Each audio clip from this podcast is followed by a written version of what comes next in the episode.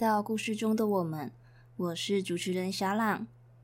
这集的主题是如何肯定自我价值。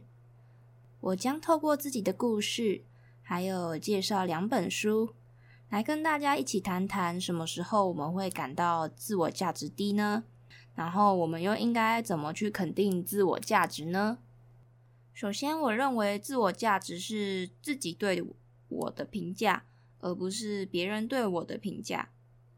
这里跟大家介绍一本书，何全峰先生写的《格局决定你的结局》。书中有一篇故事说道，有个生长在孤儿院的小男孩，他常悲观地问院长：“像我这样没有人要的孩子，在世界上还有什么价值呢？”院长笑而不语。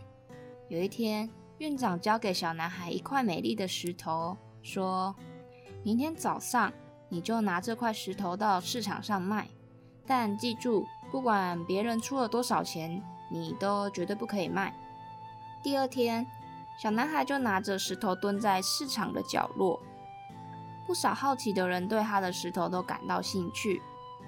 但是，不论出价多少，小男孩都坚决不卖。于是，客人的价格就越出越高。回到孤儿院，小男孩开心地跟院长分享这件事。院长笑笑地要他明天再拿到黄金市场去卖。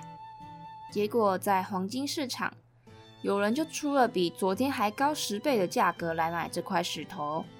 最后，院长要他再去宝石市场去展示，结果石头的身价又再涨了十倍，而且因为小男孩都不卖，那块石头竟然被大家传为稀世珍宝。小男孩兴奋地捧着石头回到孤儿院，把这一切都告诉了院长，并且问为什么会这样。院长看着小男孩，慢慢说道：“人的价值就像这块石头。”在不同的环境下，就有不同的价值。你不也像是一块石头吗？只要自己看重自己，自我珍惜，你的生命就有价值。其实，钻石、黄金、珠宝都是石头，它们跟地上的石头有什么不同呢？价值都是人定的。小孩可以把一颗漂亮的小石头当做珍宝。大富翁比尔盖茨即使可以买下一卡车的宝石，但他若是不喜欢又不重视，那些宝石就也没有什么价值了。所以呀，自我价值是自己决定的，而不是别人的评价，或是把别人的价值当成自己的。我个人其实也觉得，别人对我们的评价就像是一张标签，我们可以决定要不要往自己的身上贴。如果我们把每个人对我们负面的评价都往身上贴，那么我们就会感到自我价值低。那些标签啊，可能是来自身边的亲朋好友、在意的人，甚至是与我们不相干的人。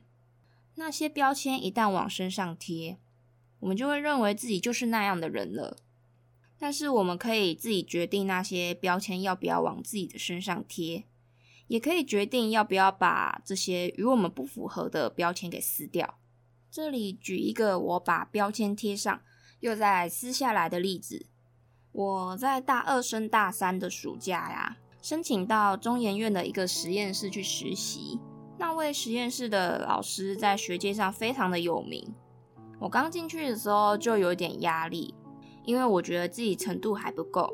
然后我每天早上。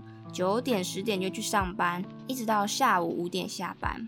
因为觉得自己程度还不够好，所以我就会下班之后晚上还是会花很多时间读很多的资料。我们老师是一位要求很高的老师，他讲话比较直白。有一次 meeting 的时候，我报完我花了很多时间准备的报告，因为不符合老师的期待，所以老师就说我的学习态度不好。我因此感到很难过，我觉得自己的程度真的很不好，而且是因为我的学习态度不好，所以我的程度才不好的。虽然不会难过很久，但这件事情就一直在我的心里面。我也一直觉得自己的学习态度不够好，所以达不到老师的期待。一直到我大四有一次智商的时候，我和我的智商师聊起了这件事情。他问了我两个问题，一个是那位实验室的老师是因为接受到什么样的讯息才会这样子说我呢？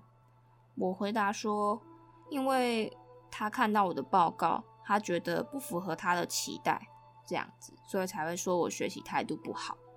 然后咨商师问的另外一个问题是，那么我是真的没有花时间和心力去准备那个报告吗？我的答案当然是，就是我花了很多时间和心力嘛。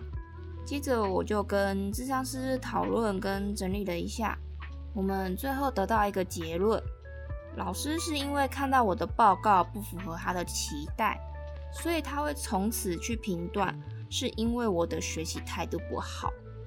但实际上，完全能用我的成果符不符合他的期待来去判断我的学习态度吗？实际上，我的学习态度怎么样，其实最最最最清楚的人是我，所以我自己认为我的学习态度怎么样，这才是最重要的。而我也觉得我实际花了很多的时间和心力，所以我的学习态度其实是很好的，并不是像是老师说的我学习态度不好，只是因为我把老师对我的评价，也就是老师给我的标签，往自己的身上贴了。所以我才会觉得自己的学习态度不好。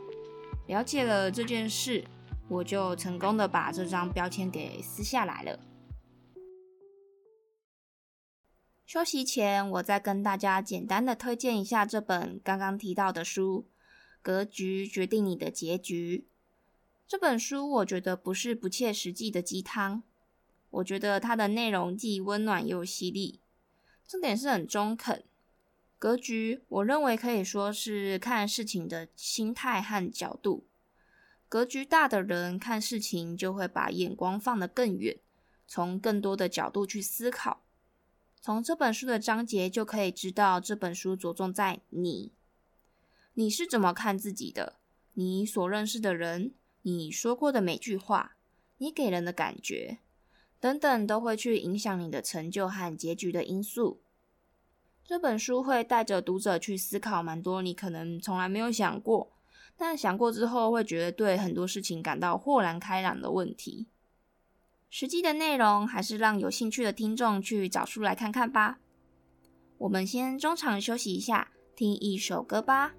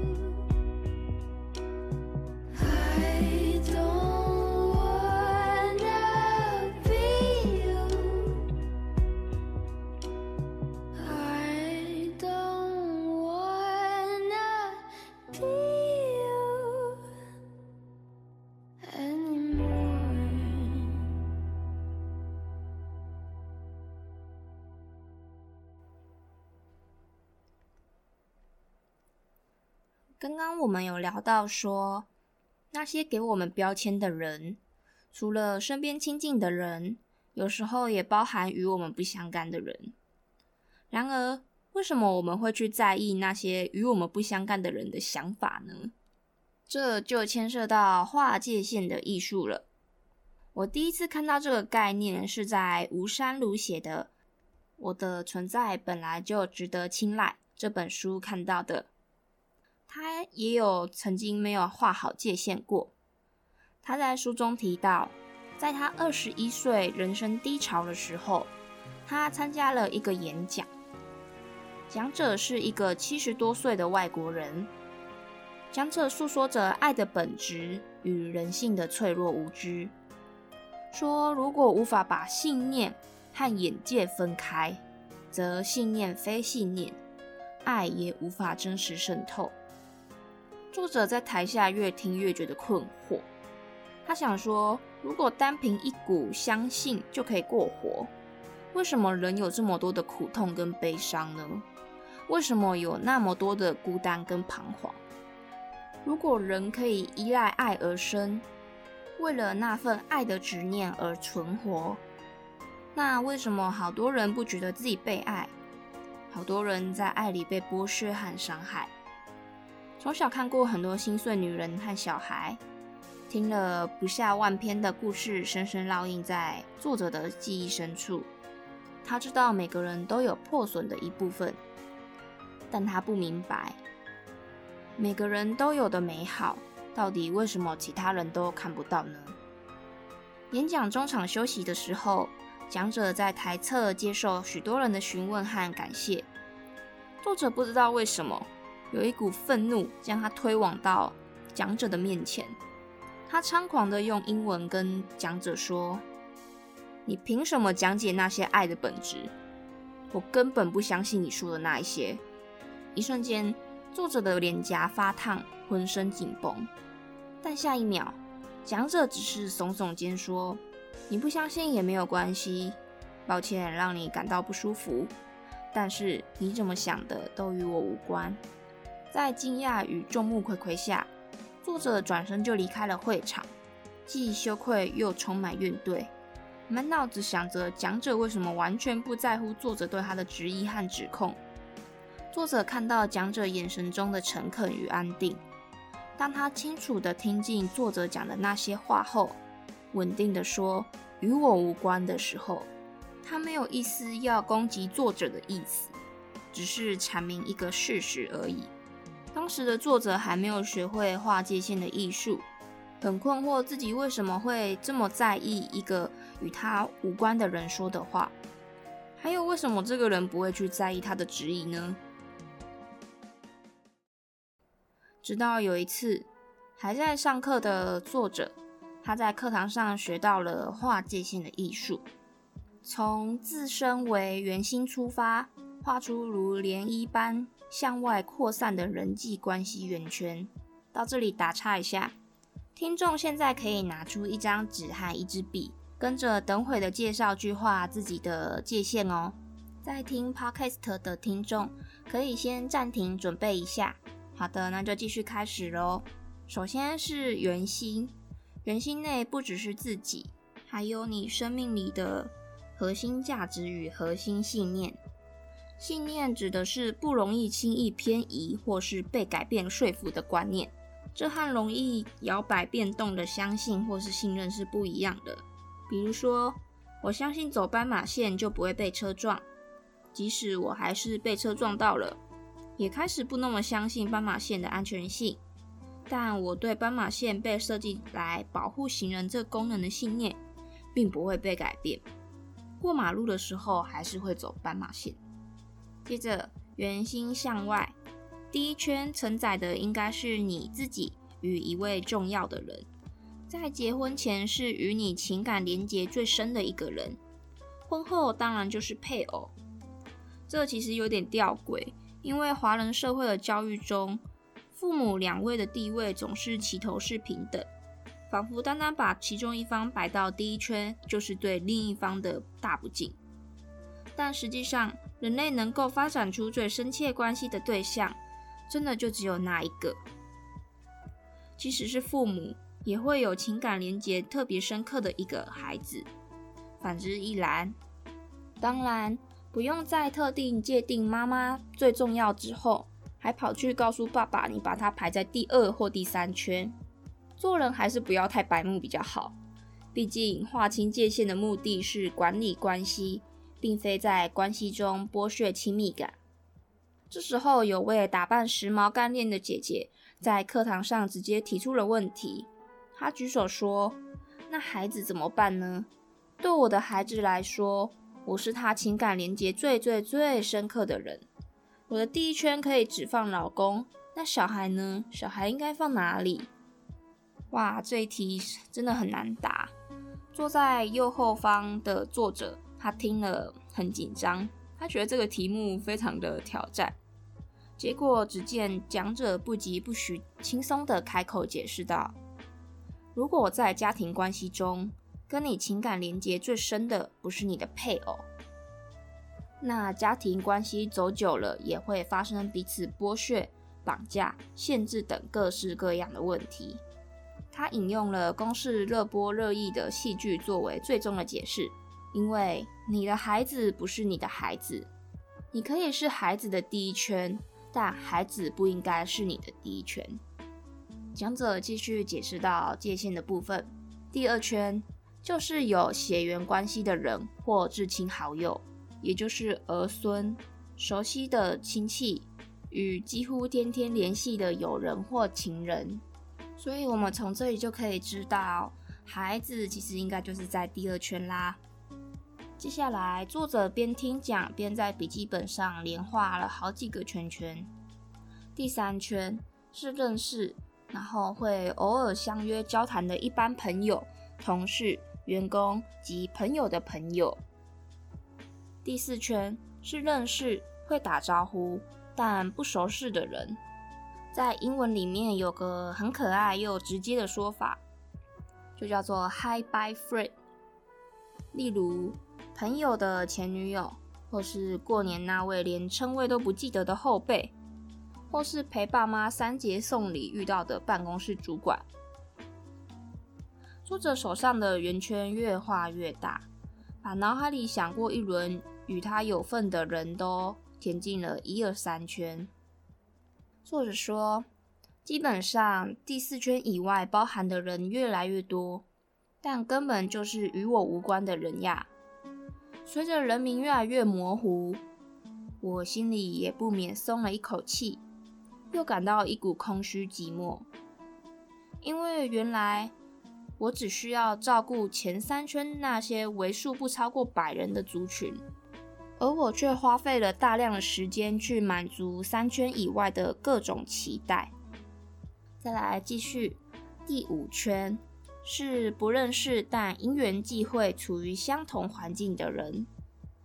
这乍听之下可能会有点听不太懂，但其实你绝对会讶异，原来每个人这一圈都有好多的人啊。作者举了一个例。他曾经飞了一趟美国去参加高中学妹的婚礼，千里迢迢，满怀期待的到现场见证美好的幸福。那样的浪漫氛围，他坐进了贴近他名字用餐的席次，桌上摆放美美的粉红玫瑰、金色复古的餐具，但簇拥着他的是满满一桌不认识的人。基于成功社会化的人格发展。他们彼此自我介绍，试图拼凑出关系重叠、有共鸣的部分。而这些就是不认识，但因缘际会下处于相同环境，然后不会再联络的人。接下来第六圈，第六圈就是世界架构里与你拥有相同标签或价值观的人。比方说，跟作者共享标签的人，听 S.H.E 和杨丞琳长大的粉丝，或是致力于女力发展的女生，或者是狮子座，或者是新二代。等等，都是素昧平生，但有机会可以迅速建立连结的对象。最后一圈，第七圈，但它也几乎不是一个圆圈了，是与我八竿子打不着这个宇宙的其他一切万物，比如说市长啊、总统啊、校长啊之类的。从圆心出发的每一圈，都会比上一圈离我更遥远。设立界限的重点。并不是要把不重要的人推得更远，而是把重要深爱的人拉得更近，抱得更紧。同时，理解划清界限的艺术，也可以帮助我们思考，对于某些人或某段关系上付上代价的意愿和设立停损点的机制。了解划界限的艺术之后，我们可以知道，当时作者会对那位外国讲者这么气愤，就是因为他当时没有画好界限。那位外国讲者大概就是他第五圈的人吧，就是不认识但因缘际会下处于相同环境的人。当时作者对与外国讲者的关系有付上代价的意愿，没有设立好停损点，所以才会如此的气愤那位讲者说的话。回到我们讲到关系很远的人给我们的标签，有时之所以我们会把他们给的标签收下，也是因为我们没有把界限划清楚。我们真的需要花心力在意的，只有在第三圈以内的人们而已。作者说道，划界线的重点并不是把不重要的人推得更远，而是把重要的人、深爱的人拉得更近，抱得更紧。我觉得除此之外，划界线也可以保护自己，不受到关系很远的人的伤害，不让他们有机会去影响到我们对自我价值的判断。而且划界线是要时常重新重划的。我们的人生来来去去的人很多，有些人可能因此应该要被放在更外圈了。作者在书中有提到一个例子，他被一个很重要的朋友重伤过，并且那朋友离开了他。作者一直很挂念那位朋友的离开，因为他很重视那位朋友，他把他放在第二圈的位置。这也意味着作者将承担对方伤害他的风险。学会了划界线的艺术，他也借此审视得知，那位朋友并没有把作者看得那么重要。因此，我们可以知道，划界线的艺术是需要常常去调整和修正的。而且也需要好好思考，放在内圈的人是否值得待在那个位置呢？今天透过两本书的内容和我的例子，跟大家分享，可以透过自我审视，去自己决定自我价值，学会拒绝把不适合的标签贴上，或者把它撕下来。也介绍了划界线的艺术，保护好自己，不受到不相干的人的伤害。不轻易将他人的标签给收下。希望这集的内容可以对感到自我价值低的人有帮助。最后再次提醒：自我价值并非由他人决定，自我价值由我们自己决定。今天的故事就到这。如果想分享节目的回馈或是你的故事，欢迎私讯我的 Instagram 账号 Story 点 Life 四七。每周四晚上七点，我们下回空中见。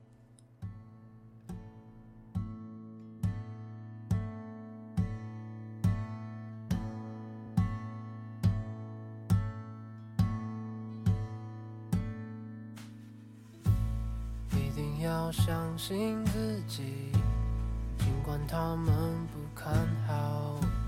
一定要相信自己。一定要说服自己，尽管没有人相信，一定要说服自己。今天过去，今天过去，就让我轻轻睡去，睁开了眼，明天会美丽。今天过去，今天过去，疼痛会过去。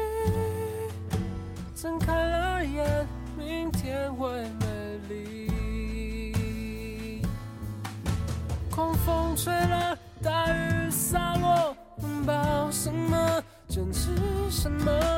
穿越孤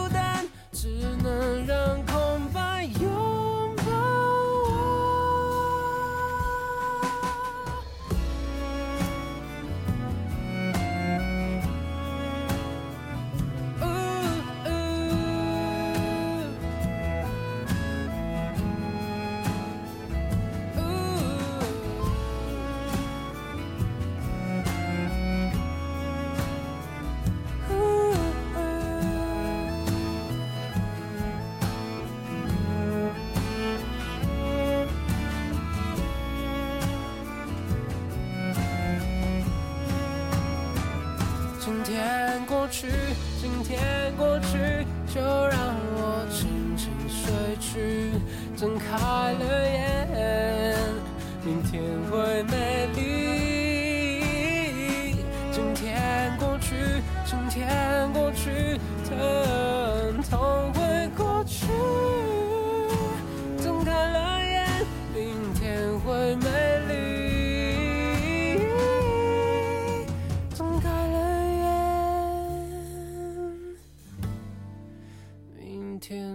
Emily.